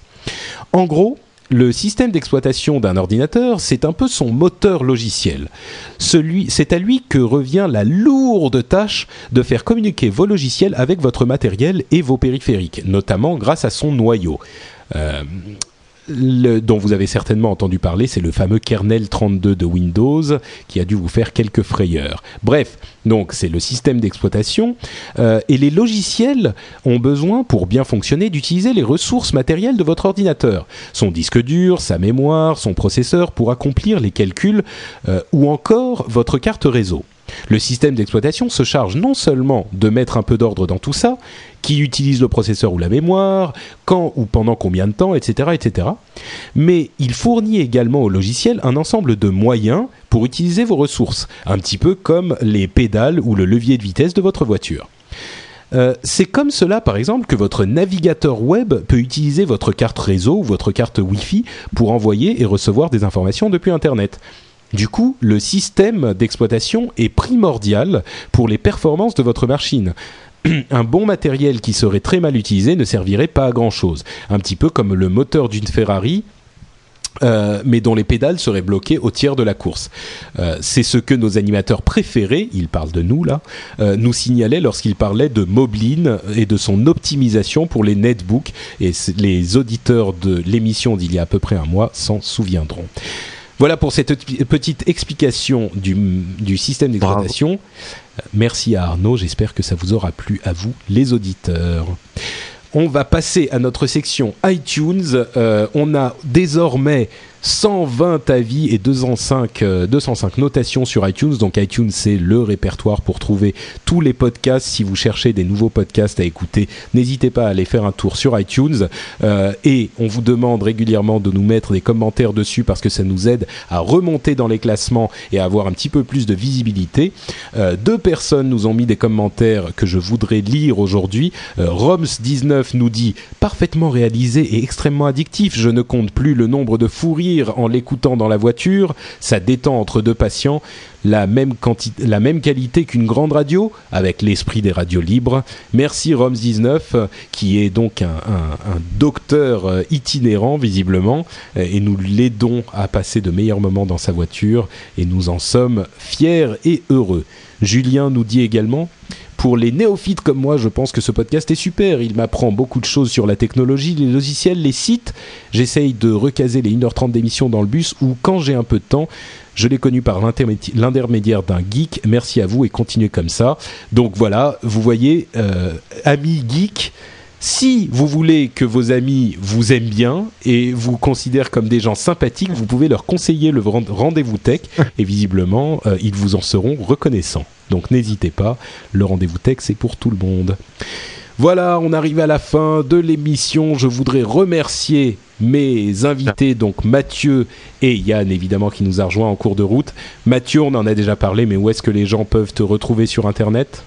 Ils, peuvent me retrouver euh, sur macjt.fr, donc le podcast de l'actualité technologique et Apple, euh, chaque semaine 20 minutes, qui résume un peu euh, toute l'actualité, tout ce qui s'est passé. Donc c'est sur macjt.fr. Voilà, ils peuvent, euh, ils peuvent euh, s'abonner au podcast dans iTunes. Ils peuvent aussi laisser une note et, euh, un commentaire. ils peuvent aussi appeler le répondeur s'ils veulent se, s'ils veulent laisser un message, s'ils veulent lancer un débat, dire qu'ils sont contre Apple. Je vais laisser un message. Moi, je vais laisser un message bien senti après un de tes épisodes. tu vas voir. Yann, où est-ce que les, les, nos fantastiques auditeurs, nos auditeurs peuvent te retrouver sur Internet? Bah écoute, ça n'a pas changé. Si vous, si vous voulez savoir ce qui se passe euh, au niveau de l'actualité de Yann et puis de ses podcasts et autres sites, vous pouvez me suivre sur Twitter, donc euh, twitter.com slash Yann y a 2 n a l e t On m'a demandé de les player, donc euh, je le fais. Et puis, et puis voilà, quoi. Et sinon, vous pouvez traiter sur mon site yannallé.com pour savoir un petit peu les projets sur lesquels je travaille. Voilà extraordinaire et je le dis pour lui parce qu'il l'a certainement oublié. Mathieu sur Twitter, c'est Mathieu Blanco. Voilà. Voilà. Et moi, je suis euh, Note Patrick sur Twitter, c'est facile à retenir. Et le site, c'est lrdv.fr. Le mail, c'est tech at frenchspin.com.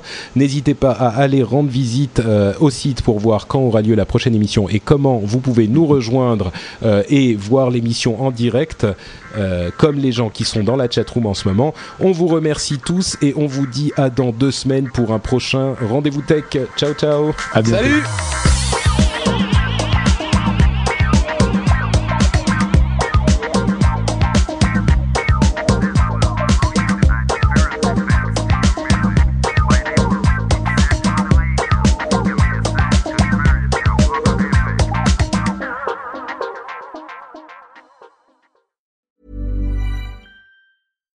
Flexibility is great. That's why there's yoga. Flexibility for your insurance coverage is great too. That's why there's United Healthcare Insurance Plans.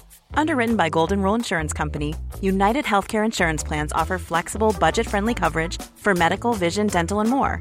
One of these plans may be right for you if you're, say, between jobs, coming off your parents' plan, turning a side hustle into a full hustle, or even missed open enrollment.